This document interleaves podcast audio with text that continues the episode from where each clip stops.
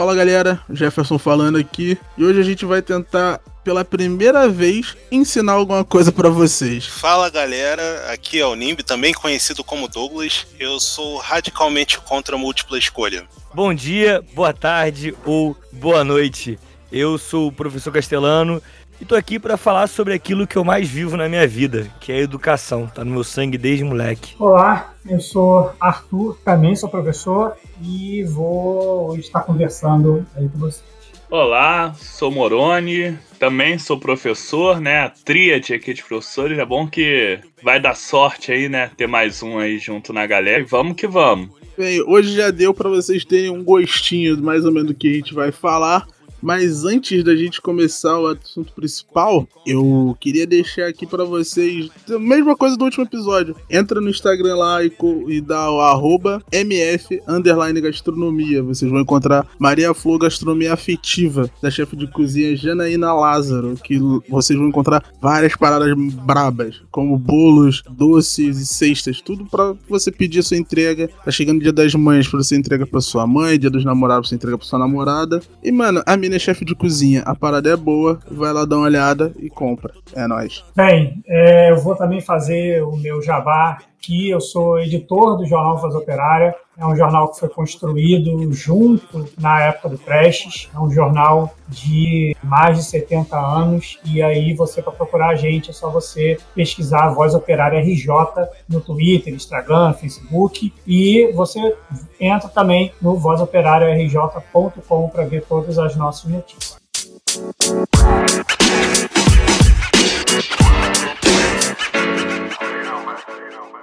Bem, feito nossos merchans, feita nossa apresentação, nossas apresentações, hoje nós vamos falar sobre educação. E nada melhor do que ter quatro professores, quatro professores, o Nimbi conta como meio, porque ele finge que dá aula.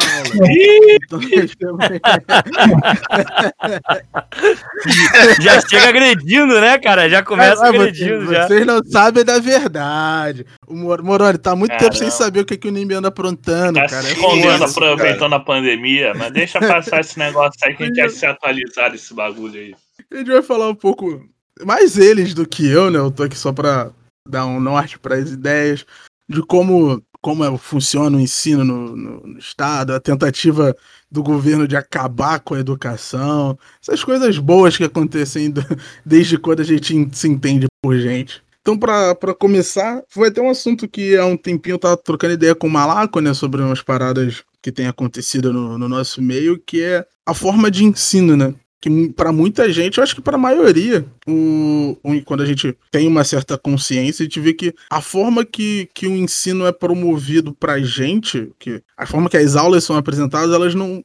Dificilmente, a não ser que quando tem um professor bom, que ele consegue tornar aquilo um atrativo, aquelas aulas são atrativas para os alunos. Né? Normalmente as aulas atrativas são as aulas que são mais livres, como arte, música, educação física, e não as aulas normais, né? Digamos assim. Como vocês veem essa, essa forma de ensino? Como vocês tentam tornar esse ensino mais atrativo? Ou da forma que ele é passado para vocês, não tem como tornar ele atrativo? Como é que vocês encaram essa, essa parada? Falar pela minha visão, pela minha experiência, né? A gente tem duas questões principais. A gente tem um monte de questões aí, mas duas principais nesse, nesse lance da, do ensino ser atrativo ou não. Uma, a primeira delas é que o ensino, no geral, nosso sistema de ensino, ele é pensado de uma forma em que é, é, no sentido negativo são todos iguais, né? Porque no sentido positivo ele não é pensado para isso, né? No sentido de respeitar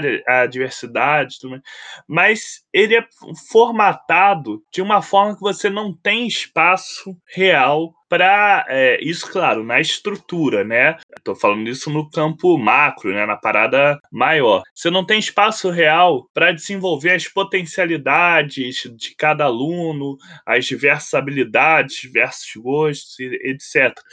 E isso daí entra até nessa questão que tu falou. Uh, ah, a galera gosta mais de educação física e arte. Aí, às vezes, tu vê que choca um pouco com isso. Eu sempre tive problemas seríssimos com a aula de arte. eu, eu também, cara. Eu achei que eu era o único aqui, tá ligado?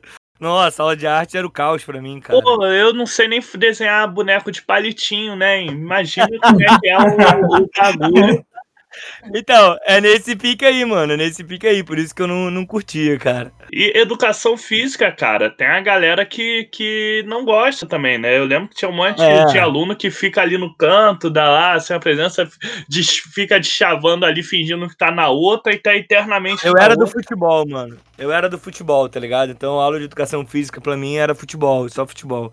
Sempre representou isso. Sabe qual é? Cara, isso no macro, né? Então, você, na verdade, você tem uma escola que é muito formatada, você abre pouco espaço para várias outras potencialidades que você tem, né? Alunos com gostos diferentes, com potenciais diferentes, habilidades diferentes, né? Que podem querer buscar outras coisas e você fica meio que travado naquilo ali. Isso é no, todo macro.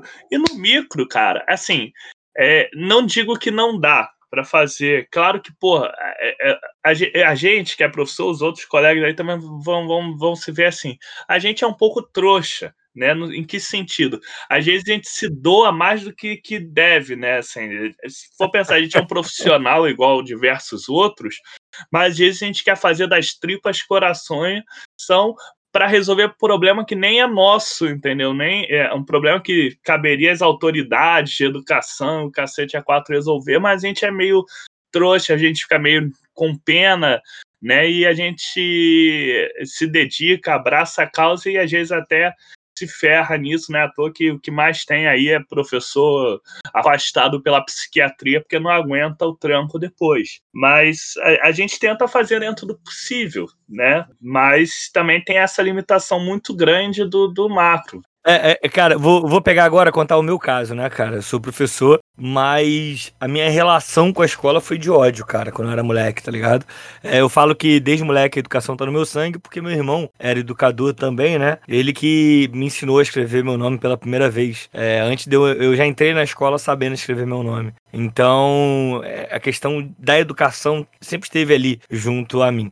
Só que quando eu entrei pra escola, assim, comecei a entender do mundo, quando o ensino fundamental 2 começou a abrir, pra quem não, não tá ligado, é do sexto ao nono ano, é, é do, da quinto, do quinto ano ao nono ano, começou a abrir é, na minha cabeça um outro mundo do tipo, cara, isso aqui é uma bosta. É, juro pra você que eu lembro até hoje, é, eu adorava a escola em si, mas eu odiava a educação que, que, que era me passada, uma questão mais quadrada, sabe? Eu que sou um cara que gosto muito, eu tenho uma criatividade muito grande, sempre tive, é, sempre viajava muito, e a escola era sempre aquele quadrado. E, e hoje eu sou professor de português, mas odiava as aulas de português. Porra, cara, eu quero lá saber o que o Machado quer dizer, mano. Por que, que esse português aqui que o cara tá me passando? Tá ligado? Eu tenho 15 anos, tinha 14 anos, tava ouvindo Forfã, porra, Dead Fish. Quero saber sobre isso, tá ligado? Porra, não sobre o que o Machado tá falando. E é óbvio que hoje eu entendo a necessidade de se apresentar o Machado e defendo isso a ferro e fogo, só que eu não acho que seja daquela forma que me era apresentado. Por exemplo, ah, vamos fazer análise sintática. E pega a porra de uma frase que eu nunca vou ler, nunca vou ouvir na vida, sabe? E aí eu fazer análise sintática. E aí eu sempre falo, cara, sabe como é que eu aprendi a fazer análise sintática na faculdade? Com palavrão. Tipo, ah, vai tomar no cu. Aí eu pegava lá e falava, hum, quem é o sujeito disso aqui? Qual é? Como é que funciona? Eu fui aprendendo assim. Então eu acho que a educação, no meu caso, eu, falo que hoje em dia eu pego alguns alunos que ele não, não se ligam muito na aula e eu pego o que o cara gosta. Pô, de repente o cara gosta de um, de um Free Fire. Eu, sei lá, pego aqueles memes que tem do Free Fire e boto nos no meus exemplos. Porque eu tenho que atrair esse cara a atenção dele. Eu tenho que fisgá-lo. Porque se eu fisgá-lo, ele vai entender sobre o que eu tô falando, ele vai prestar atenção. E a escola não vai ser um martírio, né, cara? Eu dou aula em algumas escolas. Em uma delas específica, cara, os alunos ficam, assim, mandam mensagem, pô, professor, não aguento mais, eu vou faltar hoje porque eu não aguento mais ir pra escola, esse lugar tá me cansando. E eu fico pensando, falei, cara, tem alguma coisa de errado nessa educação, tá ligado? Tem alguma coisa que tá fora do que deveria ser. Porque a escola não pode ser educação, cara. Eu falo muito isso. A educação não pode ser não pode ir contrário à maré dessa molecada, sabe? Eu acho que a gente tem que pegar, por exemplo, quando eu vou dar aula de naturalismo, eu vou lá no Racionais, pego Racionais, trago para eles e falo, ó, é a mesma coisa. Quando o Emily olha lá na França, fala, quando a gente vê no Cortiço, é a mesma coisa que o Mano Brown tá falando. É da mesma forma. Ele está utilizando a mesma forma.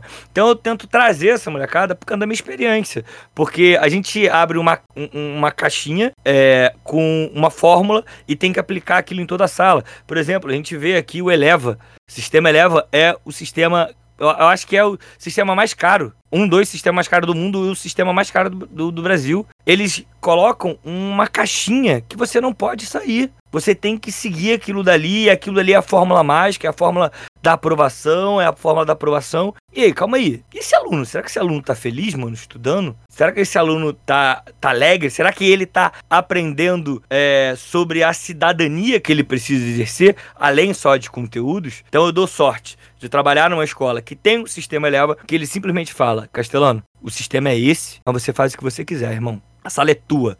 Você é a autoridade máxima. Então eu pego e modifico. Por exemplo, eu sei de amigo que pega exemplos de fora da apostila e toma, é chamada atenção dentro da escola. Tem noção disso? Então, essa escola acaba não sendo atrativa muito porque a gente ingessa né, a educação. A gente, quando o aluno chega na sala, a gente fala que ele não sabe falar o português, que tudo que ele fala está errado. A gente fala que ele não conhece é, nada sobre literatura, mas o moleque, de repente, lê gibi a vida toda. Como é que ele não sabe o que é literatura? Sabe? Eu acho que falta a gente, como educador, e aí eu falo muito como educador, eu acho que falta para a classe em geral entender que a gente não tem uma verdade absoluta. A gente tem uma parte de um conhecimento que a gente tem que é, é, mostrar para essa molecada e a gente não transfere conhecimento, a gente mostra o caminho para ele descobrir. Eu acho que falta ainda a gente entender que o aluno não é esse espírito sem luz, tá ligado? Que a molecada tanto fala. Mano, se vocês não me interromperem, eu vou direto. Eu falo muito. Foi mal. Já cheguei falando horrores aqui, desculpa. Pô, mas a gente tá concordando contigo, cara. Porque a tua experiência é muito parecida, em alguns sentidos, com a minha. Né? Eu também tive professores que eu odiava. Só pra, a, a, é, só pra tu ter ideia, eu abandonei a escola três vezes, mano.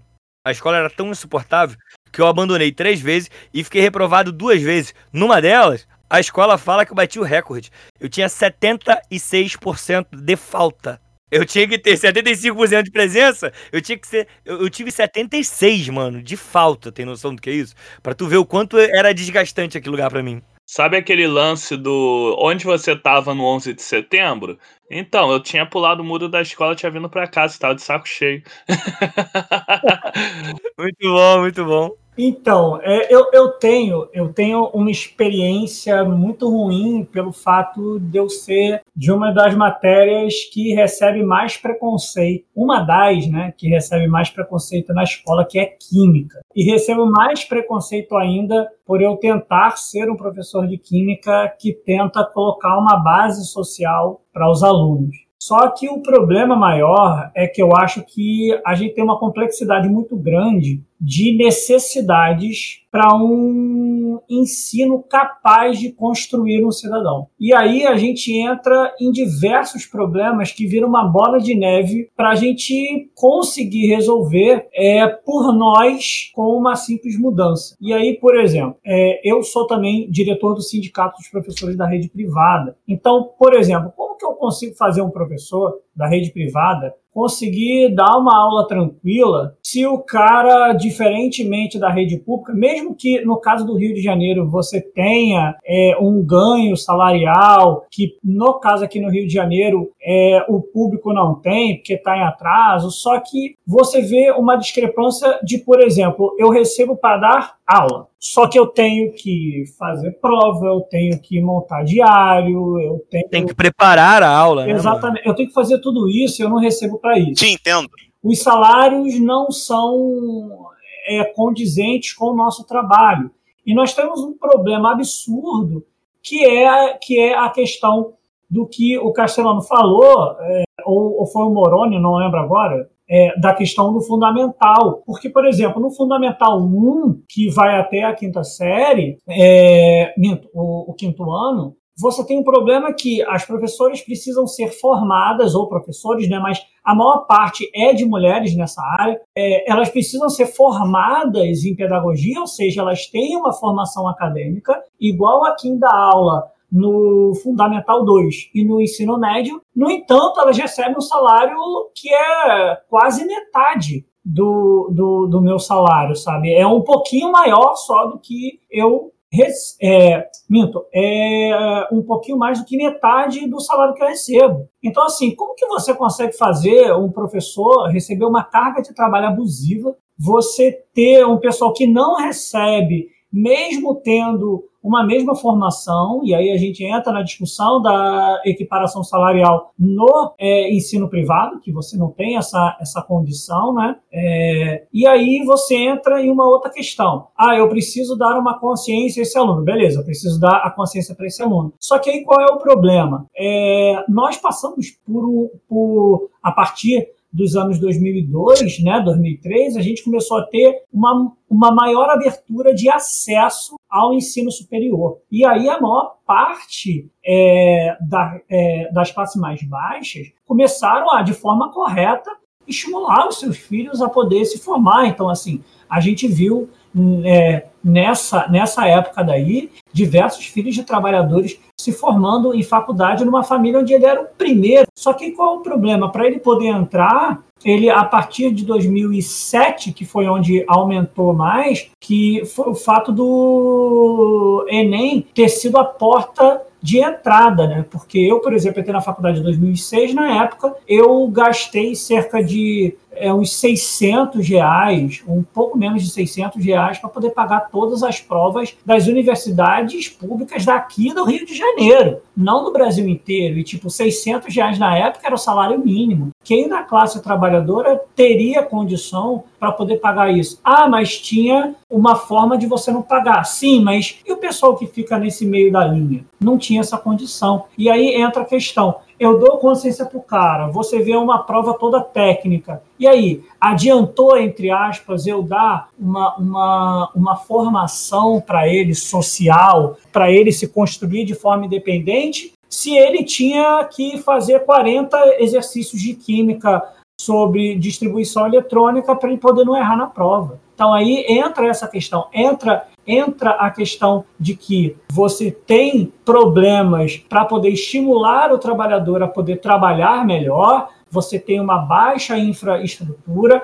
mesmo nas privadas, mesmo que, ah, mas a privada, cara, mesmo nas privadas, porque você tem muita quantidade de escolas privadas aqui que são feitas em casas. A gente tem essa realidade no Brasil. Ela não é uma estrutura igual um Eleva, igual um Tense da vida, né? Ela é feita em casa, sabe? O pessoal paga cerca de 300 reais, 200 e pouco hoje em dia. Então, é uma, é uma questão né, intermediária. E aí entra para o acesso. E aí, a, a, a, última coisa que eu quero colocar é a questão do como a gente avalia esse aluno. Porque não adianta falar que ah, nós damos é, é, uma liberdade de cátedra. Beleza, você tem a liberdade de cátedra, só que eu tenho que dar nota para o cara com uma prova. Cara, se eu tenho que dar uma nota para o cara com uma prova, me desculpa, eu não tenho liberdade de cátedra. Porque. Não, nenhuma, né? Nenhuma. Porque tu, Exatamente. Tu vai ter que manter o padrão ali, né, mano? É uma, é uma, é uma falsa liberdade isso aí.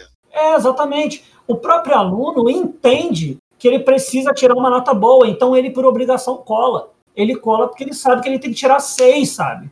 Então, aí não adianta. E, tem, e você falou, vocês dois falaram muito da rede privada, eu não tenho muita experiência na rede privada. Né? A minha experiência é basicamente na rede pública. É, pulei por alguns municípios na rede pública. Minha experiência na, na rede privada é mais de conteudista. Mas até na rede pública, para falar a Prefeitura do Rio de Janeiro, né? É, você tem uma forma de você dar uma empurrada nessa questão né, da, da cátedra e de focar o aluno no ensino técnico e não ter tempo para é, avaliar ele de uma forma para formar ele como consciente e tudo mais, que são as avaliações da rede, né, as provas da rede, que a prefeitura chama, né, que são avaliações externas, né, provas que vêm de fora, então fica acaba empurrando, forçando um, uma ideia igual de cursinho, né, de, te pre, de preparar o aluno para uma prova que vem de fora, né, e ainda mais do que isso, né? E esses índices dessas provas são usados para é, é, óbvio que não é uma política oficial, mas assim, a escola que está mal ali, ao invés dela ser até ajudada, não, ela vai ser pressionada. Por que está tendo esses resultados baixos? Né, dentro bem de uma lógica é, empresarial de gestão da, da, da escola, e você ainda tem um, um uma, é, é, o tiro de misericórdia nisso, que é o que tem um outro nome, mas todo mundo chama de 14 quarto né, uma premiação lá de desempenho. Então, que na, na, na prática, o, o professor que não conseguir que o aluno dele alcance aqueles objetivos nas provas, naquelas avaliações externas, prova Brasil e tal, e tem índice, tem que estar sempre superando a meta. Se eu conseguir que a, que a escola tivesse um, um indicativo tal no ano passado, aumenta para esse ano e assim vai. É, se ele não, não fizer aquilo ali, o salário dele vai ficar menor. Então, assim, você pressiona, é, você bota a arma na cabeça do professor, principalmente das disciplinas que eles consideram principais, né? Que é matemática, português e ciências, que são os que são mais cobrados e mais avaliados nisso. E tu bota uma é como se botasse uma arma na cabeça do cara e fala assim, meu irmão, tu vai fazer dessa forma, não, tu tem liberdade catra, mas se tu não fizer dessa forma, tu vai ficar com o seu salário defasado. O que, que tu quer? É tipo isso, é Exatamente, você, você tem essa questão é, que, que, que é uma coisa absurda, porque você, você vira literalmente um operário, porque Ali você vê a nota dos alunos como, como a quantidade de sapato que ele produz, entendeu? É isso, como um bônus para você, né, cara? Cada nota, Exatamente. você vê, olha um bônus aqui, ó, olha um bônus aqui, olha outro bônus aqui. Exatamente. É, você metrifica, você, você transforma em coisa, né? Uma coisa que, algo que deveria ser é, um pouco mais levado para um, um lado um pouco mais humano, você, você transforma como como uma forma do, de, de, engrenagem, né? Você transforma em engrenagem. Isso, isso que você falou, Moroni, com relação às matérias principais, cara, assim, eu, eu, sou professor de matemática e física, né? principalmente física e matemática por consequência. pois é. Consequência é ótima. É, é, é, é, o que, é, o que, é o que falta e a galera acaba pedindo também, né? E durante um tempo, duas escolas de ensino de, de ensino fundamental, né, aqui em Jacarepaguá, escolas particulares, e participei de um programa né, de ensino público, né, de, de aula de reforço para algumas escolas aqui do, do, do, do bairro. E assim, é, é, é desesperador você ver é, como, como que as pessoas estão tão travadas né, na ideia da, da do conteúdo, né, de, de ter que seguir a apostila, né, o modelo terceirão, né, que, que a gente tem, tem conversado aqui um pouquinho, e, e eu vivo insistindo do quanto que isso daí é, me deixa doente também, né, de certa forma, né, de maneira bem metafórica mesmo, né, porque parte do princípio da criatividade. Né, é, a, a, a minha formação foi inteira em cima da criatividade. Né? É, Richard Feynman e por aí vai. E quando, quando eu tive que lidar quando tive que encarar a realidade né, nesse ponto e, e, ter que seguir conforme uma apostila e ter que dar de acordo com, a, com, com, com as múltiplas escolhas, justamente para poder alimentar um determinado sistema, para poder mostrar determinados números, eu achei insano eu já via né, essa insanidade de forma teórica quando, quando a gente aprende né, no, no período de faculdade, mas é, é, quatro anos e meio, cinco anos, contar com, com, com estágio, né, às vezes um pouquinho mais, é, é, é o período suficiente para a sociedade em si começar a dar uma, a dar uma mudada. E como, como que a gente está falando de dificuldades, eu acho que acho que é até importante eu acrescentar essa daí também, né? Além de todas dos quais vocês já falaram, né? é importante também acrescentar a ideia da, da mudança da sociedade em si. Né? É, o, a, a, quem começou a sua faculdade em 2000 e terminou em 2005 saiu de, saiu de um mundo que era completamente diferente e foi e teve suas aulas por, por, por, professores que tiveram suas aulas em 1980, 1985 e que dependendo da faculdade, é, eles ainda acreditam naquela universalização de 1985, 86 e aí ele tenta passar né, essa, essa ideia, né, esse, esse ideal de, de proposto de, de turma e de sala de aula de 86 para alguém que está se formando em 2005 para alunos que estão começando a ver as coisas em 2006, em 2007, talvez. Então, assim, é, é, é composta dessa bola de neve né, algumas, algumas partes da, da, é, das questões de, de sociedade que são bizarras, são, são aberrantes do ponto, principalmente do ponto de vista de exatas, né? Falando como professor de exatas, principalmente do professor de exatas que gosta de estimular muito a criatividade, né? Eu sempre gostei muito de estimular a criatividade, acho que justamente por isso que é, eu acabava, a, a, minhas minhas aulas, né? Eu confesso, né? Que as minhas aulas acabavam sendo bem mais difíceis, vamos dizer assim, do que os alunos estavam acostumados. Sempre quando eu pegava uma, é, uma, uma turma né, que não, não estava acostumado comigo, sempre vi uma certa resistência, porque eles estavam acostumados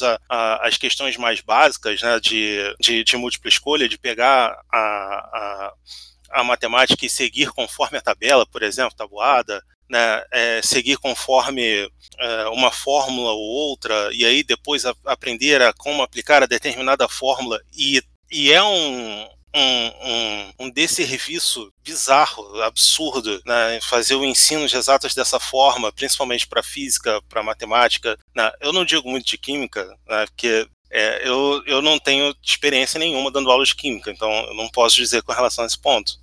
Não, mas eu, eu, eu penso da mesma forma, cara, porque assim, a questão é que, é que infelizmente, é, eu, eu, eu creio que você provavelmente também tem essa, tem essa questão do visual, porque dentro do pessoal de humanas, é, a formação do pessoal é um pouco mais humanizada. Eu, pelo menos, a minha, a minha experiência com o ensino de química é, na faculdade federal ela foi, ela foi de um ensino muito pouco humanizado. Então, eu fui muito pouco humanizado durante a minha formação. Eu meio que, devido à minha consciência política, que eu fui tentando humanizar, mas foi muito complicado. Eu fui pouco humanizado e dá para se entender esse problema dentro da questão da física, da física, da química, da matemática. Biologia eu não sei tanto como é, mas eu vi isso muito na faculdade, em física, química e matemática. É, eu acho que só um ponto que, para mim, eu acho que ajudaria muito na questão do próprio ensino, eu acho que é um debate que já se tem há um tempo, que é a necessidade, cara, é muito difícil você ver a escola entender essa necessidade, que é do assistente social. Cara, todo mundo, ah, mas não é o cara, é útil sim, porque você vai ter ela dialogando com a família, ela vai conseguir ver como que essa família está ali se desenvolvendo. Por exemplo, eu tive, eu tive um, é, uma vez um problema com uma aluna, que sempre foi uma aluna mediana, né, mediana na questão é, de nota que, que eu estou falando, né, ficava entre 5 a 7. Então, ela sempre era assim na minha prova. Cara, teve uma vez que ela tirou um. E ela tirou um, e não foi só comigo, foi com todos os professores. Ela sempre foi uma aluna dessa, dessa média de nota. Eu sabia que tinha alguma coisa errada. E, e o fato do colégio não ter uma assistente social para poder é, conversar e dialogar com esses alunos, eu precisei ficar enchendo o saco dela durante uma semana até ela parar para falar comigo qual era o problema. Que o pai dela era viciado em cocaína, tinha caído em, uma, em uma crise e estava complicada a situação na casa dela. Então, tipo assim, você precisa resolver de uma forma. Se você tem é, dentro do colégio o entendimento de que é, o serviço social tem uma função absurda para essa construção, você teria uma maior facilidade de certos problemas dentro dessa, dessa, de, é, dessa sala de aula, né, com esse aluno. Por isso também é um ponto que é muito relevante. Algumas vezes a gente perde aluno por isso. É, tem uma gama de profissionais que deveriam estar de alguma forma ligados à escola, tem uma rede ali para atender, especialmente quando a gente fala da escola pública, que você não tem. Você não tem é, um atendimento com fonoaudióloga, você não tem de, de psicologia, né? Cara, é, é, novamente, vou trazer para minha experiência. E, inclusive, no caso de fonoaudiologia, já teve há um tempo atrás, até se não engano, foi aprovado na Câmara de Vereadores, é, salvo engano, foi até iniciativa do vereador Paulo Pinheiro, eu acho. Só que assim, nunca foi, sim, ficou ali no, na letra morta, né? Entrar em prática não entrou. Mas na minha escola, eu entrei na, na né, fui participei de um projeto lá que era meio que o, o responsável, na verdade, foi uma forma que, que a prefeitura arranjou de botar um professor ali para segurar um pouco a, a, aquilo que não deveria ser nem um professor, deveria ser um psicólogo, que era tratar com dos alunos que estão com problemas de auto, é, automutilação, ideação suicida, e essas coisas, que na teoria, ah, não, o professor vai estar ali só mediando, porque vai ter a rede lá, que ele vai contar com o apoio da unidade de saúde, mas a unidade de saúde nem funciona porque os funcionários estão com salário atrasado, como é que, qual o apoio? Como é que a gente vai cobrar, né, cara? Como é que a gente vai buscar? É, é, então, assim, complicado, entendeu? E acaba que você fica ali no sozinho, né? A grande realidade é isso. Teve um secretário de educação aí do passado do Rio de Janeiro que foi um escândalo, porque ele falou assim: ah, o professor se vira. A única coisa que ele falou, né? Porque na verdade é, é, é uma prática longa é de tratar dessa forma, o professor se vira. Né? E, e o, toda esse, essa rede, esse apoio que precisaria, não tem. É, eu acho que vocês tocaram num, num tema, cara, que eu acho assim. A gente não trata da importância que ele tem, cara. É, o, o, se não me engano, o Arthur falou do, do assistente social, né? E alguém falou, acho que foi o Douglas da psicólogo, não tenho certeza. Cara, a gente tem uma lei, né, cara, que é obrigado, que diz que toda escola precisa de serviço de psicólogo e serviço social. Isso desde 2019, salvo engano. Mas eu acho que a gente não conseguiu implementar isso em toda a educação básica, toda a unidade pública. Mas assim, eu faço um trabalho que é de sempre levar algumas pessoas para dentro de sala. Por exemplo, aqui em Queimados eu tenho um pré-vestibular, eu tenho não, né? Porque isso não é meu. Eu toco um pré-vestibular social junto a outros amigos e aí é uma coisa padrão. Eu sempre peço ajuda de uma amiga e eu até mandar um abraço para Juliana aqui, que eu peço para ela ir conversar com eles. E olha, não estou falando de atendimento, porque deveria ser, todo, toda escola deveria ter. No projeto a gente não consegue, mas a gente faz o seguinte, ó, Ju, vai lá e conversa com essa molecada. Vê como é que tá a cabeça deles, vê o que eles estão pensando. Porque na hora, cara, numa conversa em roda, eles vão desabafando, eles vão colocando para fora. E aí a Ju sempre me traz, ó, tem que ter atenção com esse aluno aqui, tá acontecendo alguma coisa. Ele tá meio. Ele falou algumas coisas preocupantes. Cara, é, a gente tá hoje em sala como se tivéssemos dando aula para máquina. É isso que o sistema quer, beleza? Não tô falando que, que, que eu, ou o Douglas, ou qualquer outro professor faça isso. Não. Mas o sistema quer que lidemos com os alunos como máquina, porque eles precisam passar no vestibular, eles precisam é, é, passar não só para o vestibular, mas por uma disciplina, para um curso de prestígio. Porque se ele passa, por exemplo, para letras ou para história, acaba ouvindo como eu ouvi. Quando eu passei para federal, fala, pô, vai cursar letras? Falei, é, cursar letras que é o que eu quero. Você poderia passar e tentar qualquer outra coisa. Então já tem uma pressão de passar e passar bem, podemos dizer assim. Mas a que custo? Porque se a gente para. Pra, eu não sei vocês, mas enquanto eu estava na graduação, inúmeros colegas apresentavam diversos problemas psicológicos que vinham desde o fundamental, desde o ensino médio, desde a educação básica. Porque foi desenvolvido lá. De tipo, eu preciso estudar, eu preciso estudar, eu preciso estudar, ah, eu preciso. Eu tava conversando com um amigo ontem, cara, o maluco tá tendo síndrome de burnout. O maluco não consegue descansar, porque ele foi ensinado que ele tinha que estudar o tempo todo no ensino médio, ele foi para a faculdade assim, e hoje ele tá assim dando aula. O cara não consegue parar. Eu acordo normalmente umas 4h30, 4h40 para correr, né? Porque eu consigo correr e depois ir para trabalhar. E aí, às vezes, eu Tipo, ele mandou uma mensagem no dia anterior, tipo, duas da manhã, eu já tava dormindo, né?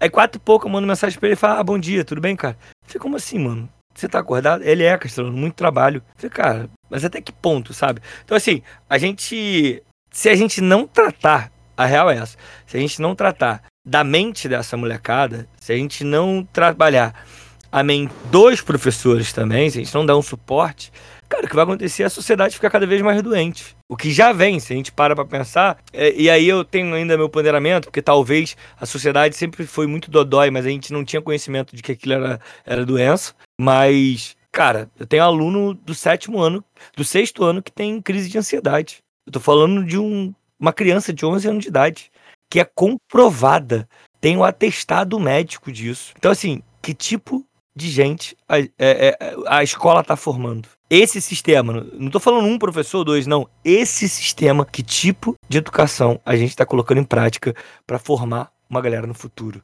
sabe? Já vi casos de alunos até menores, é, ainda no, nos anos iniciais, com tentativa de suicídio. Olha isso, mano, surreal. olha isso. É surreal, é surreal. E assim, eu, eu, eu sinceramente, eu não vejo uma, uma saída de imediato.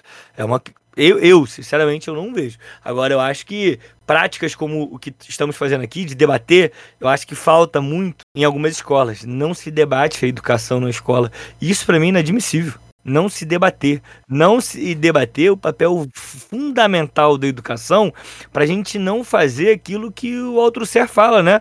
É, é, essa reprodução de mão de obra sabe? É, a, escola não pode ser um, um, a produção dos meios é, de mão de obra barata, tá ligado? E na real a gente acaba afastando essa molecada, sabe? Bate exatamente no que você falou de tornar uma máquina.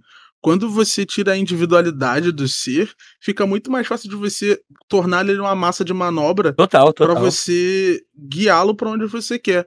Você tornando esse ensino maçante e massivo, em algum momento vai aumentar a fuga da escola. Você aumentando essa fuga, em, em, é, é, inevitavelmente as pessoas têm menos acesso ao conhecimento. Com menos acesso ao conhecimento, menos ela pode reclamar de algo que qualquer coisa, pro, qualquer é, instituição prover a ela. Tipo, ó, isso aqui é o que você merece pela sua atual situação. Aí a pessoa, é, eu não, não estudei para isso. Várias vezes a gente já deve ter até reproduzido de brincadeira, tipo, alguém que tá num trabalho X que seja melhor do que o teu, você fala, pô, é, minha mãe falou pra eu estudar, mas eu não estudei, eu tô aqui.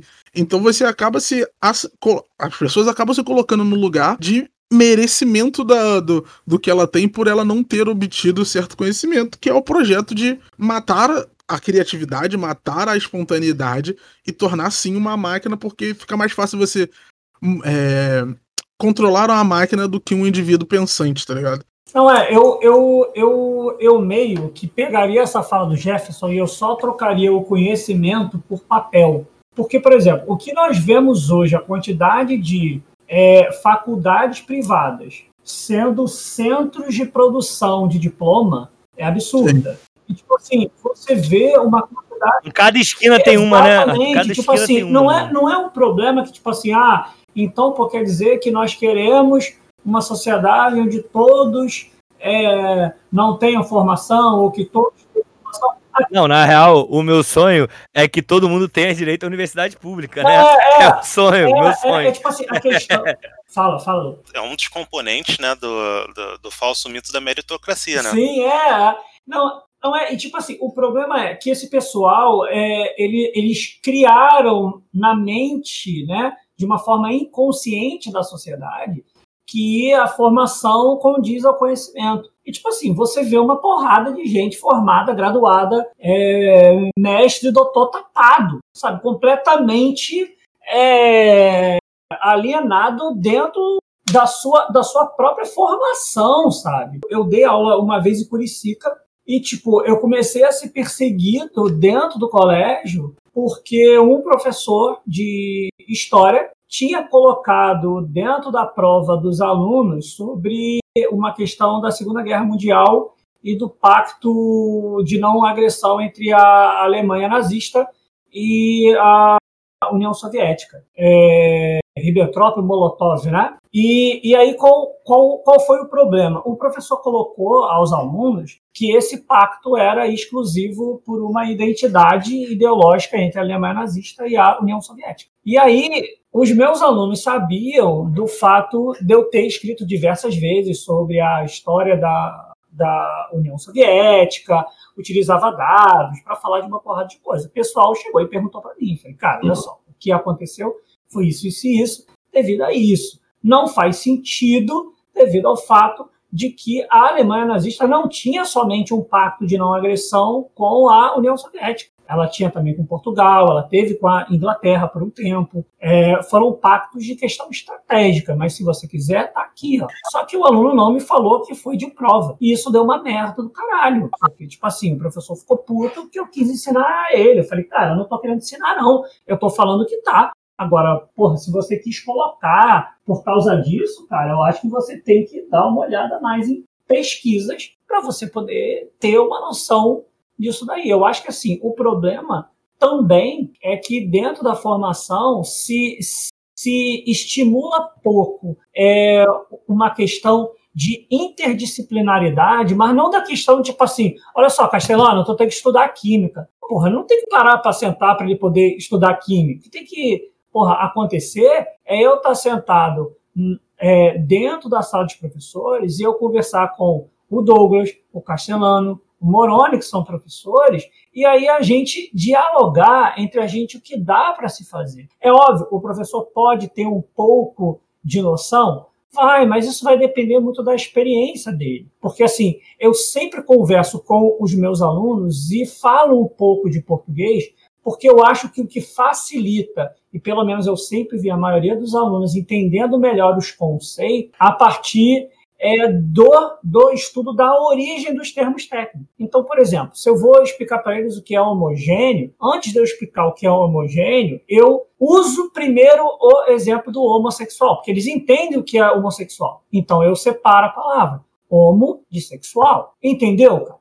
Entendi. Então, homogênea homo e gênesis. Então vamos pegar o que é gênese. E aí você consegue criar esse tipo de conhecimento para o aluno. Só que para o cara também querer e aceitar essa condição, ele precisa receber isso durante o dia todo. Não adianta eu, em, vamos dizer, 50... Sozinho, né? Uma andorinha isso. Não, é, não, é, é, tipo assim, duas horas e é duas horas e meia que a gente tem, né? 50 minutos de tempo, três tempos, duas horas e meia. Não vai ser com duas horas e meia na semana que o cara vai ter essa parada. Só que, por exemplo, ele tem que chegar em casa e, porra, se bobear, quando ele chega em casa, os pais não estão em casa, porque os pais estão tendo que trabalhar. E aí ele se forma e o cara tem que trabalhar porque está tendo dificuldade em casa, entendeu? O cara tem que trabalhar, não tem jeito. E aí como que ele vai conseguir manter essas? Então, assim, a própria questão para a gente mudar essa questão educacional, ela precisa partir de um fundamento, um fundamento de uma outra sociedade ou de pelo menos uma sociedade que tente amenizar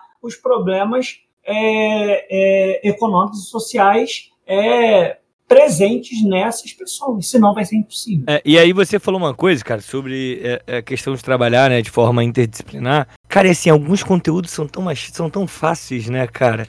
Por exemplo, eu dou aula de literatura, cara, e o tempo todo eu tô ali brincando com, com questões artísticas, né, com história da arte, tô flertando com a história, dependendo do conteúdo, eu consigo até flertar com a geografia, cara. E é uma coisa tão boba, sabe? Que assim, eu vou eu vou analisando. E aí te digo mais: se, por exemplo, se eu for pegar é, uma determinada disciplina, eu vou analisar é, verso por verso, vou ver quantas sílabas tem em cada poema, em cada verso do poema, eu posso até brincar com matemática. Entendeu? Então, assim, cara, é, é isso é transformar a educação em atrativo, né, cara? Porque a gente tá falando de um, num país, cara, que o Darcy Ribeiro fala isso e essa frase ficou mega clichê, né, cara? Mas a educação, a crise na educação não é uma crise. É claramente um projeto, sabe? Essa galera quer destruir a educação para reproduzir a mão de obra barata, Sim. sabe? Por exemplo, quando. Pô, esse negócio de filho de porteiro indo pra universidade dá é, certo. É, então, não, é isso. Eu ia citar isso agora, né, cara? vontade de dar uma madeirada Eu ia citar mano, isso véio. exatamente agora. Foi até porque, mano, essa galera quer que o filho do porteiro vire o quê? Vire o próximo porteiro. A, a, a filha da empregada doméstica vire o quê? É próxima empregada doméstica. Vire gerações, né, cara? É, e mais uma vez eu lembro de Outro Céu. Outro Céu fala que a escola é um dos braços do poder, né, do Estado. Porque é onde o Estado vai exercer o seu mecanismo de reproduzir essa mão de obra baratíssima. Então, assim, é, quando a gente aqui está dialogando e mostra os caminhos para a gente ter uma educação mais atrativa, a gente quer que a nossa aula seja ótima, quer que a nossa aula seja a tenha a atenção do aluno, a gente quer para além disso, mano. A gente entende que se a gente melhora e transforma essa educação em atrativo, a gente vai transformar também a nossa sociedade, o futuro dessa molecada, entendeu?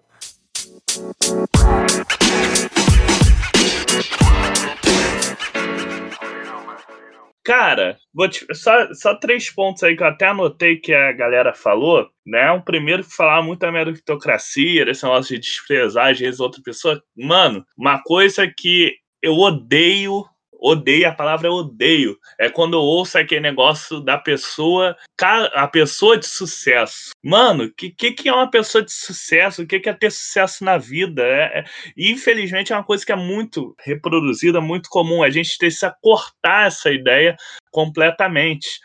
E, e ao mesmo tempo, esse é, é, foi falado da questão da formação e tal. É, a gente não pode esquecer, e aí eu não quero ser o, o, o, o comunistão da parada, até porque a gente tem aqui companheiro bem mais comunistão do que eu, mas, é, cara, não tem como também deixar de, de, ter um recorte de qual de classe, um recorte de quais interesses que estão envolvidos também naquela formação. Uma coisa, por exemplo, ficou muito mais nítido para muita gente, né? Para quem já era mais envolvido já era mais claro, mas para quem não, não tinha essa, essa, esse envolvimento com a questão da educação, não percebia tanto, né? O quão quão cruel, quão bizarro é a, alguns discursos, por exemplo, pega aí as reportagens da Globo, de qualquer né, grande mídia, sobre educação, vai ver quem são esses especialistas em educação que eles botam, né? Galera aí de. Não vou nem fazer propaganda, mas com uns movimentinhos aí da galera da batata liberal aí. Mas, é, cara, você pega para falar em nome da educação a galera que não vive a educação. Uma galera, como falou, tem, tem um diploma, até, pode até ser um diploma de alta qualidade, pode ser até de Harvard, né? Como tem aí um secretário de educação que gosta. Mas, pô, é. É, mano, mas nunca entrou numa escola na comunidade, nunca deu aula, nunca teve que pegar uma carga horária de mais de 40 horas por semana, como muitos colegas nossos pegam, porque tem que complementar o salário, nunca pegou a realidade. Hoje, inclusive, eu tive discutindo com um rapaz da, da, de uma região administrativa aqui do Rio, não vou nem fazer propaganda, não. O cara tentou me provar que é, ter distribuído uma meia dúzia de chip de celular resolveu o problema da, da, do ensino à distância. Eu falei, cara, como assim, meu irmão? Que, que, que, que, que maluquice é essa, cara? E assim, é, a gente tem isso. Na moral, né? Na moral, que porra é, é essa? não distribuiu o chip. Resolve tudo na canetada. E não me explicou onde que certos alunos vão enfiar esse chip, né? Porque deve ser aí qual que cultura, com qual hábito, com qual manuseio, em qual tempo, em quais condições. Enfim, aí ele ficou bolado porque eu dei uma resposta um pouco desaforada e nem sabe que eu sou às vezes meio grosseiro quando o cara vem falar muita besteira para mim. Mas, pô, o que, que eu vou fazer? E esse lance aí do Arthur, né? Acho que foi o Arthur que falou aí da, da treta lá com o professor lá de história maluco. Cara, que cagada que foi esse negócio do escola sem partido, né? Que é a. Olha, olha só, a escola sem partido é um partido. É, não, eu, eu tenho. Ponto. É, esse, esse eu vou fazer questão de, de, de, de divulgar, né? Porque eu tive um, um, debate, até fizeram um artigo no site do, do, do Escola Sem Partido contra mim lá em 2014. Obrigado, ou beijo para as inimigas aí, Miguel Najib, né? Uh, mas assim, cara. pô, o cara vem me falar. Eh, eu, eu peguei o cara em contradição falando que era escola sem partido, mas elogiando quando é doutrinação, entendeu? Da, de direita, e a gente tem. E hoje ficou essa ideia de que se você passa uma doutrinação liberal conservadora, é, isso daí é ser sem partido. Se você mostrar só uma realidade dos fatos, aí você é o doutrinador. né? Enfim, é, e é essa maluquice. E pior ainda se você tiver algum histórico, você não precisa nem ter algum histórico de militância. Eu, eu, na época, era filiado a um partido que nem era tão de esquerda assim, partidinho aí de centro-esquerda, também não vou fazer propaganda, não. É, não merece, mas, mas o cara usou isso para dizer que eu era. Praticamente falou que eu queria começar. Só faltei falar que eu ia começar a revolução armada aqui, né? Mas tirando isso, é, é, tá, tá, tá num momento de loucura total, assim. O Moroni tocou no, no assunto do, do, do EAD. Como vocês lidam com, lidam com essa parada, tá ligado? Como é que foi se adaptar a isso? Como vocês fizeram, como vocês fazem e tudo mais? Ah, aqui, Jefferson, rapidinho, só antes da gente ir pro EAD, cara, a gente, alguém falou aí sobre, pô, se tá ruim para todo mundo, tu imagina para quem é, quem é negro, quem é pardo, né, cara? Cara, só uma taxa de analfabetismo que saiu de 2019. A taxa de analfabetismo sobre a população branca é de 3,6. Quando a gente passa para negro, pardo, vai para 8,9. Mano, é o dobro. É, no caso, quase o triplo. Então, né? Cadê a galera de exato? É, é, é, então, é, é porque eu não sei fazer conta, mano. Aí eu deixei isso aí pra... deixei pra quem é de, de exata isso aí, tá ligado? Mano, assim, é muito, muito bizarro isso. É muito bizarro, mano. É, é muito é, excludente a nossa, toda a nossa sociedade. E aí não teria como não refletir isso na educação, né, cara? Então, é muito ruim, mano. É, é, real. Eu falo muito que eu me sinto muito incomodado com isso tudo, porque, pô, óbvio que a galera não tá me vendo, né? Mas eu sou um cara branco. E eu tenho certeza que amigos muito mais brilhantes do que eu, após a faculdade, não arrumaram emprego. Eu, antes de, antes de terminar a faculdade, eu já estava empregado. Eu tenho a clara consciência disso, entendeu? Então é muito bizarro, muito bizarro isso. Desculpa, é só porque isso ficou na minha cabeça, eu precisava colocar isso para fora já. Desculpa aí, vamos. Você falou da questão da galera negra e tal, e a gente sabe o que é nas comunidades, né, é, a maior parte da população se identifica como negro, como pardo, enfim, né. É, eu tive há pouco tempo um, um relatório chocante, mas que a gente já imaginava, mas que era bem chocante. Foi feito até por uma pesquisadora que conhecida, uma universidade americana, fazendo pesquisa na Cidade de Deus, é, Universidade Tufts. E, cara, você tem hoje, na, na Cidade de Deus, pelos dados que ela levantou, mais da metade da população perdendo, perdeu renda. Eu não sabe o que é que se fala, mais da metade da população de um lugar perdeu a renda, é, é um colapso social iminente é óbvio que isso vai reproduzir em tudo, cara. Né? Porque o cara não, o cara não tá, não tá tendo básico para a sobrevivência dele. E não é um caso especial da Cidade de Deus, não, que eu tenho certeza que se a gente refizer essa pesquisa em boa parte de outras comunidades do Rio de Janeiro, a gente vai ter resultados muito próximos. Mas é um colapso social iminente que influencia diretamente na educação, influencia. Aí, pô, mas tem gente que acha que basta dar um chip de celular na mão do cara que resolveu o problema, né? Aí é ou dá 150 reais, né, cara? Que tu não compra absolutamente porra nenhuma. Infelizmente. Desculpa, nem sei se eu posso falar palavrão aqui, mas já tô soltando já. Porque eu fico meio, eu fico meio puto com algumas coisas. Porque assim, cara, vão, tu, tu deu um, um. Tu falou algumas coisas aí, mano, que, assim, vão ao encontro de algumas coisas que eu iria falar. Eu dou aula hoje para uma escola em Itaguaí que é para classe média de Itaguaí, beleza? Lembrando que Itaguaí não é um município riquíssimo como é o Rio de Janeiro. Então, ó, lógico, algumas localidades do Rio de Janeiro.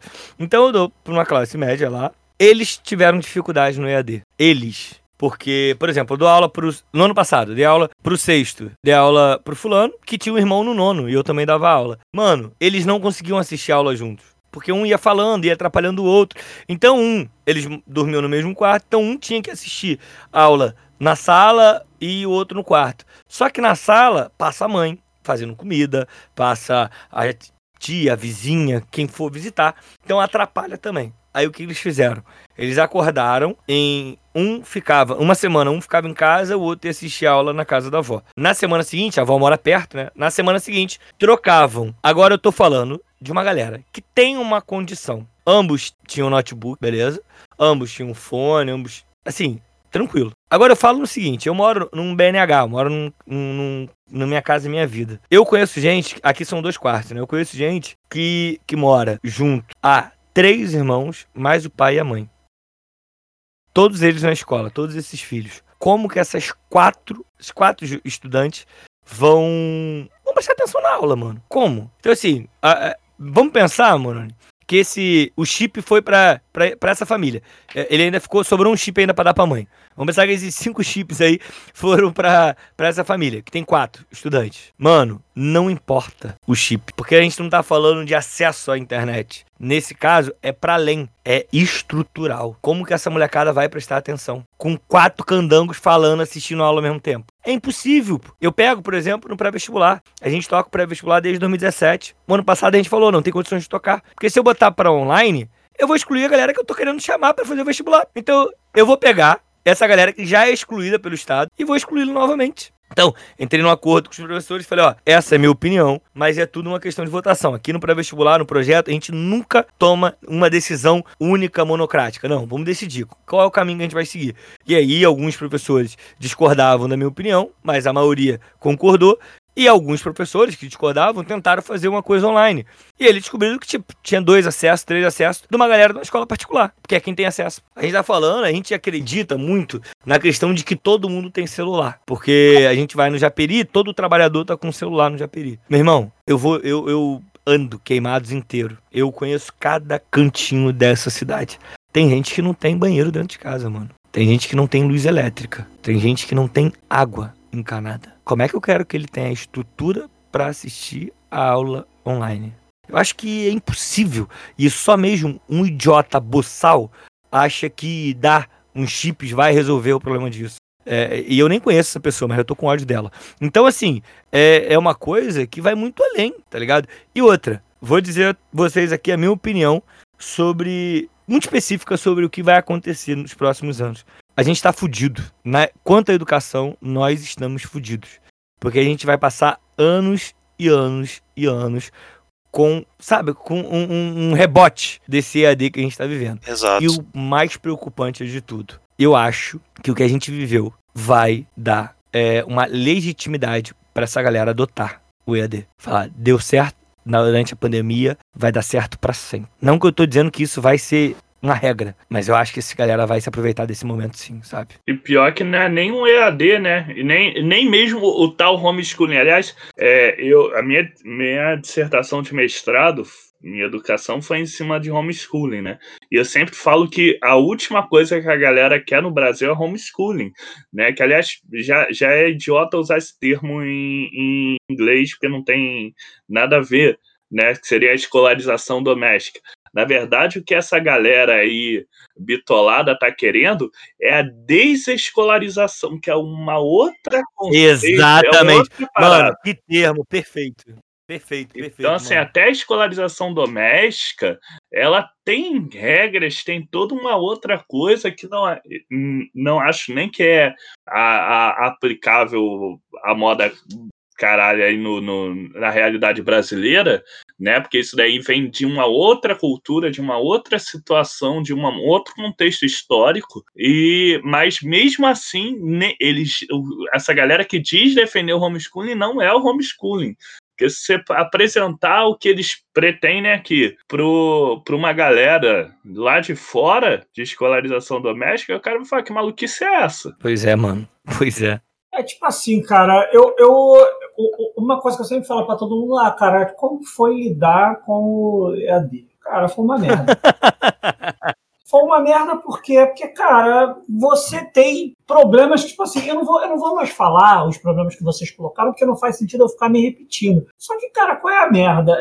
Eu tenho todo mundo dentro de casa. Ah, mas tinha gente que tava saindo. Cara, foda-se que tinha gente saindo. Não tô querendo falar de quem tava em casa. Cara, é muito difícil você conseguir lidar com uma criança dentro de casa, porque a gente sabe é, a questão do que a criança precisa. De fato, é, não, não, não que nós não precisamos de ter convívio, mas você impedir convívio a uma criança é muito complicado. E, tipo assim, você tinha provavelmente crianças que os pais já tinham voltado ao presencial, porque em certo nível o presencial já estava aí, porque tudo aqui no Brasil é essencial se o trabalhador é de classe operária. Toda essa porra é presencial, né? Porque fábrica era presencial, é, é, o cara que era porteiro é presencial, essa porra toda é presencial. Agora, o, o, o, judiciário brasileiro, que é basicamente composto pela nata da nata da aristocracia nacional, não, aí não pode. A gente fica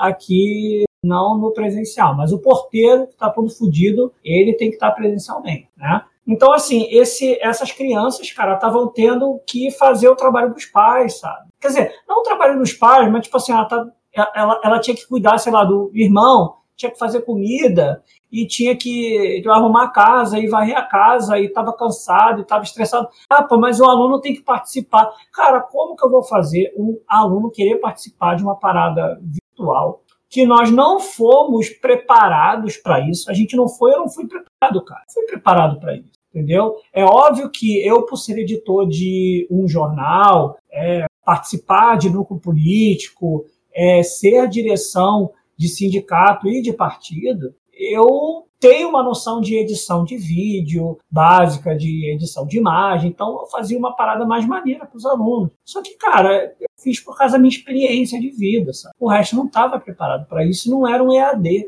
Agora, por exemplo, o que eu vejo, Castelano, eu acho que isso não vai se dar muito bem para até o Fundamental 2. Talvez em escolas muito. Então, eu concordo, eu concordo contigo. Eu acho que o lance vai ser o médio, mano. É, o, médio eu acho que eles vão tentar isso aí. É real. Eu acho que o médio eles vão pressionar, eles vão pressionar foda. Sabe por quê? O Fundamental 2, eu concordo contigo, não vai dar certo, porque o pai quer a criança longe. O pai, a mãe, quer se livrar da criança. Exatamente. A escola, para ele, é, é, é, uma creche. Exatamente. Ele ainda tem, ele ainda tem um conceito é, de creche para o ensino fundamental. Ele, tá, ele não está botando ali o seu filho para uma formação. Está botando ali porque, foda-se, o filho tem que estar tá aí. Concordo muito contigo, concordo muito, totalmente. Dentro, dentro, da minha área, infelizmente, o ensino médio também é visto assim. Eu dou aula em Guaratiba, aqui no Rio de Janeiro, é um bairro bem, bem pobre, bem complicado daqui do Rio de Janeiro, então eu vi isso muito. Pô, pertinho, hein? Pô, eu ia falar isso agora, eu falei, mano, tá quase chegando aqui em mim, tá ligado? E olha que eu sou. Não, eu, é, sou eu do... dou aula no Cesarão. Não, pô. eu sou do. Eu, eu, eu sou de Campo Grande, né? Campo Grande, então não, não, não fica tão longe. É bem no iníciozinho de Guaratiba, né? Lá no final de Guaratiba. Mas assim, ali em Guaratiba, pelo menos, eu vi muito isso dentro do ensino médio também. A maioria não conseguia participar, então. E, e tipo assim, querendo ou não, não era um EAD.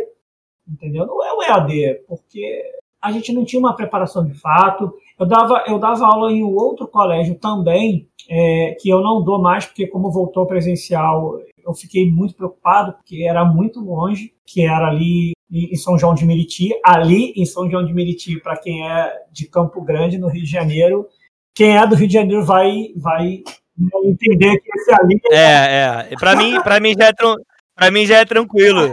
Eu tô aqui queimado, pra mim já é suave Então, assim, cara, a gente tinha problema porque, assim, a maior parte dos professores também não estavam preparados. É, e, foi, e foi, por incrível que pareça, mais tranquila que eu levei, porque era uma classe média mais alta, os alunos participavam, só que, cara, por exemplo, você tinha professores que também não estavam preparados não para dar a aula. Da aula, talvez ele até estava preparado, porque ele tem conteúdo, mas ele não estava preparado para esse problema. Porque, assim, eu vi professores, é, tipo assim, os alunos entregavam o trabalho, a gente tentou ao máximo fazer mais trabalhos do que prova, é, e, cara, eu vi professor deixando o aluno em recuperação com 6,5, sabe? A média é 7.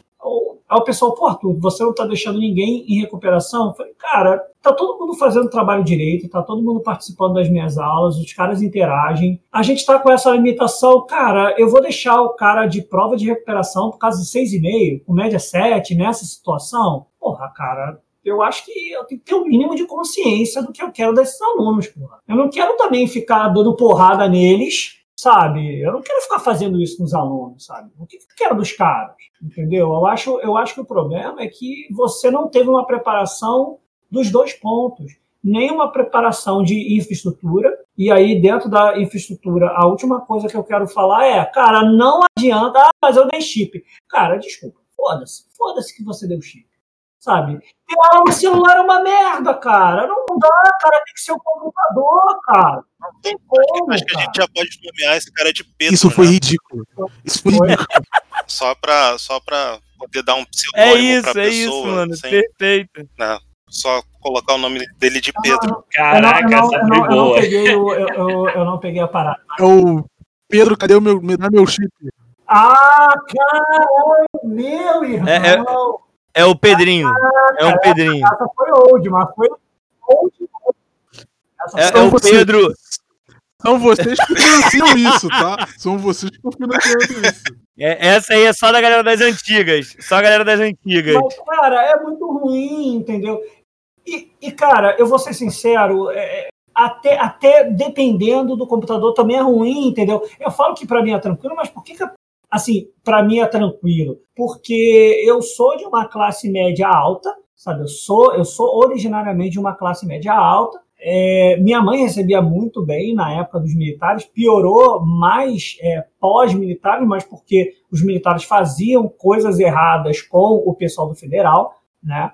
que era do federal, que não poderia se fazer, mas faziam, exatamente para poder fazer o pessoal que trabalhava no, no federal defender né, o governo deles, porque, porra, se eu recebo 10 salários mínimos, parceiro, eu amo o governo. Foda-se que mais da metade da população está recebendo pouco, mas eu estou recebendo 10, então dane-se, sabe? Os caras faziam isso. Então, assim, eu tive uma condição boa, e eu tive uma boa consciência de quando eu era adolescente que eu tinha um videogame, eu sempre era obrigado a, mesmo que tivesse dinheiro para poder comprar outro, eu tinha que vender o meu outro videogame, eu não poderia acumular coisas. Então, pelo menos a minha mãe me deu essa consciência. Então, quando eu não quis mais videogame, eu vendi, consegui comprar um computador é, mediano e a TV que eu usava para isso, eu acabei usando de monitor. Então, eu tenho uma TV que está aí comigo há uns, cara, oito anos.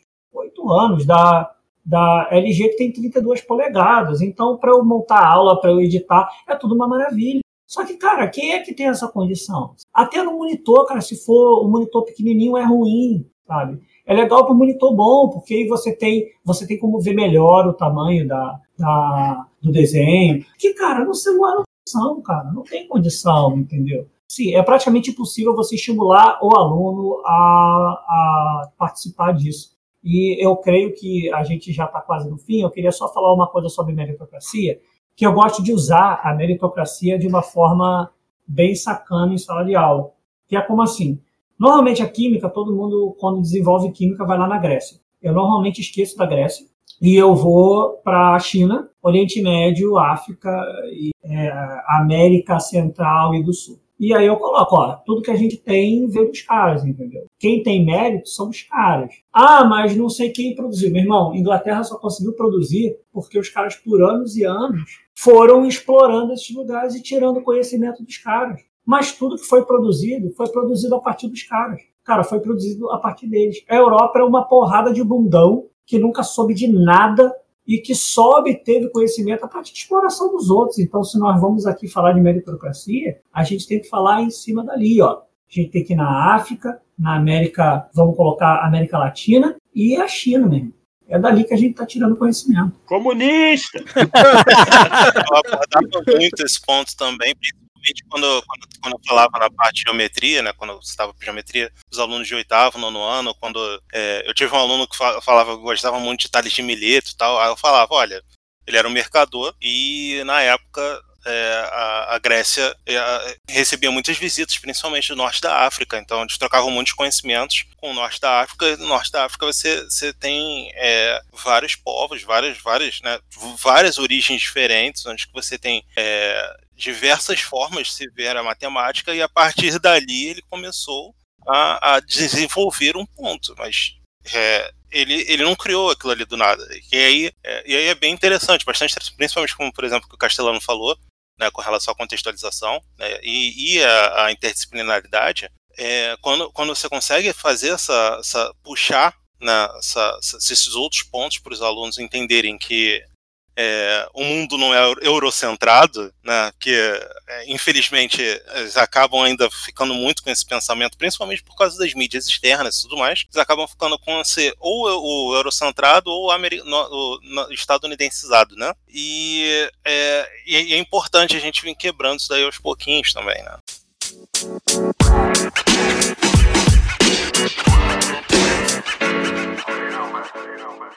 Bem, eu acredito que a gente tem mais pano pra manga, né, de, dentro desse assunto. Então, galera que vocês ouvirem, deixe lá nas nossas redes se vocês querem a parte 2. Eu particularmente quero, então possivelmente vai ter. Se vocês querem, nós vamos ter que ouvir a rapaziada de novo. É... sim, sim. Ah, não, não queria ouvir. É triste. Eu, eu, eu, eu, quero, eu quero fazer, eu quero fazer uma coisa que eu faço em todas as lives do Voz Operária, você tem que se comprometer com a pessoa ao vivo. Porque se comprometer depois da gravação não vale. Então, ó, eu me comprometo de quando vocês me chamarem, eu estou aí para o que der e vier, não só educação, quando vocês quiserem que eu participe, eu estou aí. Então eu faço logo isso, porque tem que ser ao vivo. Se não for ao vivo, depois o cara, não, eu não falei bem isso, não sei o que lá. Não, assim. eu já queria deixar claro que eu sou fã, né? Então tô aqui todo feliz porque tá aqui. Então, chamar de novo é óbvio que eu vou estar aqui com maior felicidade, maior prazer, porque eu já, já era fã, até falei com o Jefferson quando rolou o convite aí, né? Falei, porra, mano, mentira, sério, porque assim, eu escuto, eu gosto, eu passo pros amigos. É, eu tenho um podcast no qual eu indiquei vocês lá já, é, é, o Pod Black, algumas vezes. É, eu acho que só Cara, e a Janaína nunca falou nada, mano, do teu podcast pra gente. Então, pois é. Então eu queria, como rolou o jabá no começo, eu queria botar o jabá aqui por último, entendeu? Pô, claro. Eu falei, porra, perdi o momento do jabá porque eu tava Pô, moscando aqui. Falado, não, não. Culpa a Janaína, é, pode culpar ela. Mas né? é bom, é bom deixar aqui, cara. É, eu tenho um podcast que eu toco com mais três amigos, quatro, porque tem o, a produção, né? Fica por trás da mesa é, que é o canal do Clóvis. A ideia começou em 2019, na real, que a gente queria fazer vídeos, mas deu errado, vídeo é muito difícil, dá muito trabalho. A gente tinha três câmeras, dava muito trabalho para gravar aquela porra. A gente perdia horas e horas para gravar, tipo, meia hora só. Tem até alguns, alguns vídeos no YouTube ainda, a gente decidiu não tirar. Mas em 2020 a gente decidiu fazer versão só áudio mesmo. Mas a gente teve um probleminha, porque eu fui candidato a vereador aqui na cidade, eu tive que sair por conta de algumas questões eleitorais. E aí retornamos esse ano, já estamos, já, já lançamos na quinta-feira. É, toda quinta-feira a gente lança um, né? Já tem uns 11 ou 12 episódios já. Então se chama Canal do Clóvis. Você consegue encontrar em qualquer rede.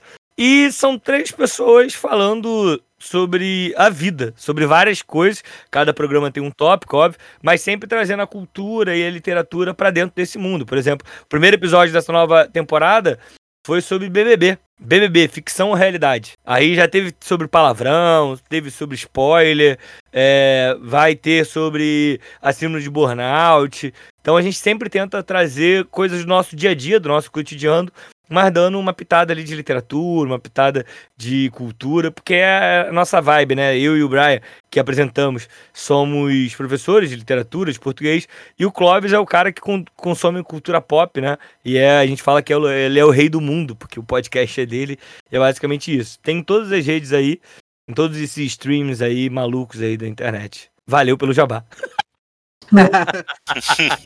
eu não tenho jabá para fazer, mas então, pô, vou fazer do o quê? Do Pod Black mesmo, pô, galera. Então, ó, fica de olho aí no próximo episódio, né? Não, ó, vocês podem seguir o pessoal nas redes deles, deixem a rede de vocês aí, que eu sei que vocês postam tipo, uns conteúdos de vocês também, então pode divulgar a rede de vocês. Então, o meu, o meu é meu Instagram, né? Basicamente é o que eu mais uso. É prof.castelano. Não tem estresse. Prof.castelano. E a rede do canal do Clóvis é canal do Clóvis oficial. Eu acho que é isso. Bem, o meu é Arthur Luiz. E aí, para facilitar, vocês podem buscar tanto no Voz Operária, tem, deve ter alguma menção minha, é, ou então é, no núcleo Dona Chica, que é um núcleo daqui né, eu, vou, eu vou logo falar, porque né, não adianta eu não falar, porque quem for entrar vai ver, é, que é do Partido dos Trabalhadores, é o núcleo do PT, é que aí você está. Ih, Lulinha! É, é, E aí o pessoal vai saber, enfim, aí vocês conseguem acessar a, a minha rede pelo Instagram e Facebook, só que eu normalmente uso mais no Facebook. E só, só como última fala, eu queria falar que eu fiquei muito mais fã quando eu descobri o nick do Douglas, que é o NIMB, que eu achei maravilhoso. Eu falei antes da gravação, mas eu quero deixar aqui gravado. Eu achei maravilhoso, porque eu adoro a Tormenta. É, mas o NIMB não é o meu favorito. Tudo bem. Tem aí quem, quem quiser procurar, tem um blog. Eu, o problema é que as minhas redes, digamos assim, mais institucionais, eu atualizo pouco por mera preguiça. Né? Então, quem procurar como professor Moroni vai achar lá no, no Face, vai achar o blog. Né? Mas qualquer coisa na, nas minhas pessoais vai ser mais fácil, né? Porque eu confesso que eu sou preguiçoso mesmo. E e é isso aí, né? E quando vocês quiserem, podem chamar aí, tamo junto. E, pô, é... já, já conheço aqui alguns aqui de muitos anos, uma galera muito muito fechamento, muita gente boa, pô, tem, tem que dar a moral mesmo, tem que chegar junto e esse podcast bombar.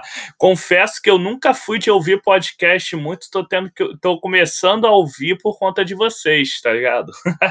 Porra, caramba, hein? Que isso? Eu queria só deixar uma última coisa que não tem a ver sobre educação, mas para quem for do Rio de Janeiro, que tiver podendo escutar e puder auxiliar o pessoal, no dia 1 de maio é, houve uma ocupação do terreno da Petrobras, é, onde deveria ser um polo petroquímico, que foi desistido de fato, é, tanto pelo governo federal quanto pelo governo do estado do Rio de Janeiro. E aí eu é, acabei participando dessa ocupação do terreno é, no primeiro de maio, né, em cima do Dia dos Trabalhadores. E quem for do Rio de Janeiro e puder auxiliar o pessoal, que seja com doações, que seja para poder ir lá ajudar na cozinha coletiva, ou que seja é, para ir que tenha uma rede, um jornal, que queira fazer divulgação do pessoal, quem puder, dá uma passada lá, é logo no início mesmo, na entrada de Itaguaí, é, esse terreno da Petrobras, onde o pessoal está lá ocupado. Então, quem puder ajudar aí, gente, vai lá ajudar. Foi, foi iniciado pelo Movimento do Povo, tá? E o nome é Acampamento de Refugiados do 1 de Maio.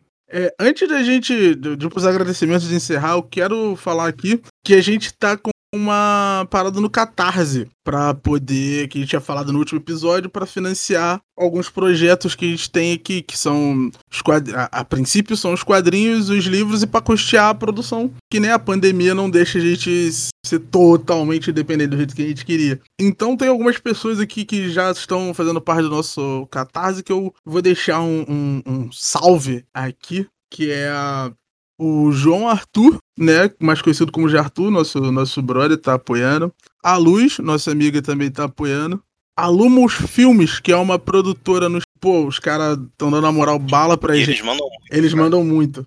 A Caroline Longchamps, que é uma amiga nossa. E o Lucas Silva dos Santos, que pra quem não conhece, é o nosso amigo Mackenzie. Então, galera que tá apoiando a gente, muito obrigado. A gente tiver umas, umas novidades do nosso, da nossa produção, a gente vai jogar no Instagram de artes do NIMB e no nosso Instagram. Então, para vocês acompanharem como é que vai estar, o passo a passo da produção. Está bolando aqui uma ideia de compensar vocês que estão apoiando a gente. A gente está vendo alguma parada, pode ser um, um, um Pix, uma parada no iFood. A gente está tentando ver uma forma de, de compensar vocês por estar dando essa moral pra gente. Então a gente tenta retribuir essa moral para vocês, beleza?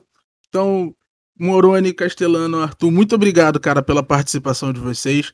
O papo foi fora, a gente vai organizar direitinho para mais pra frente ter uma parte 2, porque tem muito mais coisa para falar sobre o assunto. O que a gente fez hoje foi só um, um, um apanhado rápido, né, sobre algumas para, sobre algumas problemáticas da situação. E depois a gente quer saber como vocês se interessaram sobre a área, como vocês distribuem o trabalho de vocês. O Moroni e o Castelano têm uma parada em comum que os dois já se candidataram também a, a cargos públicos, então eu acho que isso pode render também. O Arthur faz o Arthur é presidente do sindicato, né, de, de professores. Então eu acho que Não, não, eu sou, eu sou diretor. Quem me dera fosse presidente. diretor do Só sindicato diretor. Só diretor.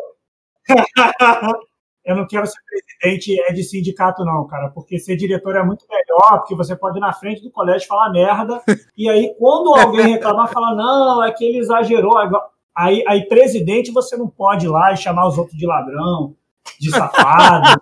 o diretor ele tem, ele tem, ela tem essa coisa que eu não preciso muito necessariamente bom. ser a pessoa que vai lá dialogar, entendeu? Eu posso ser o que vai bater. É melhor ser diretor do que presidente. Galera, vota no Arthur, hein, para presidência do sindicato. Vamos lá, hein? então tá certo. Muito obrigado, rapaziada, que, que participou aqui com a gente. Eu vou deixar os agradecimentos finais para vocês aí.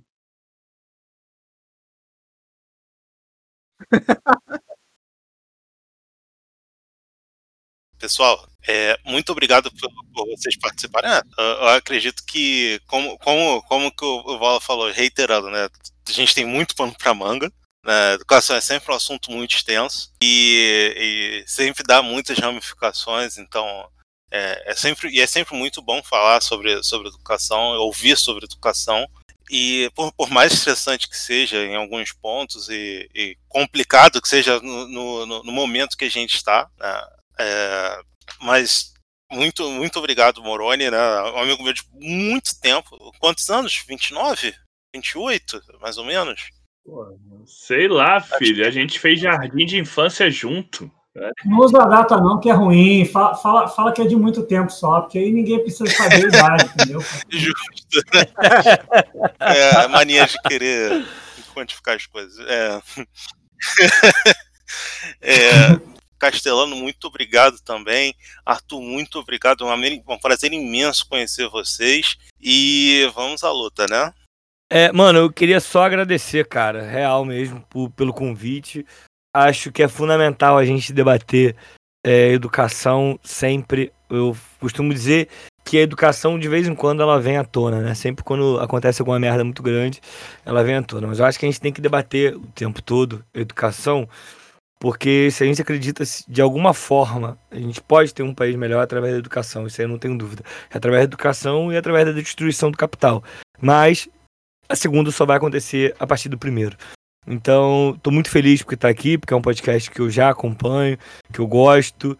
Então, sempre que vocês quiserem me convidar, eu vou estar aí, pode ter certeza. Muito obrigado aí a todos. E a todas, obviamente. É, eu, eu queria agradecer o convite do Jefferson. É, queria falar para você aí que está escutando, cara, auxiliar o pessoal no Catarse, no Apoia-se, seja a forma que seja, do valor que você possa é fundamental. Então, assim, cara, se você de fato pode ajudar com o mínimozinho, o pessoal aqui do Podblack auxilie, porque eu sei o que é depender de auxílio para a gente poder tocar o trabalho. A gente também tem também um Apoia-se, que é do jornal Voz Operária, porque nós queremos retomar uma gráfica operária que sirva é, é, aos anseios da classe trabalhadora. Então, assim, cara, se de fato você pode, porra, mas eu só posso ajudar com um pouquinho, cara, ajuda com um pouquinho, porque um pouquinho de pouquinho é muito importante, porque fazer um trabalho é, que seja uma coisa que nós gostamos, mas que tenha um direcionamento à conscientização das pessoas é muito importante. Então, é, não estou fazendo jabá só para mim, estou fazendo um jabá aqui para o pessoal, porque isso é muito relevante mesmo e sempre que vocês veem uma parada maneira, apoiem. Então, vai lá no nosso apoio-se no Voz Operária RJ, vai lá no Catarse, daqui do pessoal do Pod Black e ajuda. Bom, agradecer aí o convite, né, também. Agradecer a galera aí que está ouvindo a gente. Se não puder é, contribuir com o Catarse, com as paradas aí, pelo menos a, a ajuda divulgando, né? A gente sabe que tá, tá difícil aí para muita gente, mas pelo menos divulgando você faz chegar quem vai poder ajudar e lembrar a importância né, desse, desse podcast, desse momento em que a gente vê tanta coisa errada por aí, tanta gente falando besteira, que é um alívio para a alma a gente poder estar tá aqui com, com a galera né, que tá a fim de fazer a parada certa, tá a fim de pensar, de discutir, não tá aí né, nessa nessa onda bizarra, maluca, truculenta e, e odiosa que tomou conta aí do nosso país. Então, com certeza isso daqui é um grande sinal aí de esperança para a galera, para a gente se fortalecer, para a gente poder estar tá se apoiando e continuar firme aí na luta pelo que o nosso povo vai estar tá tanto precisando. Isso, valeu, galera. Muito obrigado. Até a próxima. Valeu, valeu aí, tchau, tchau.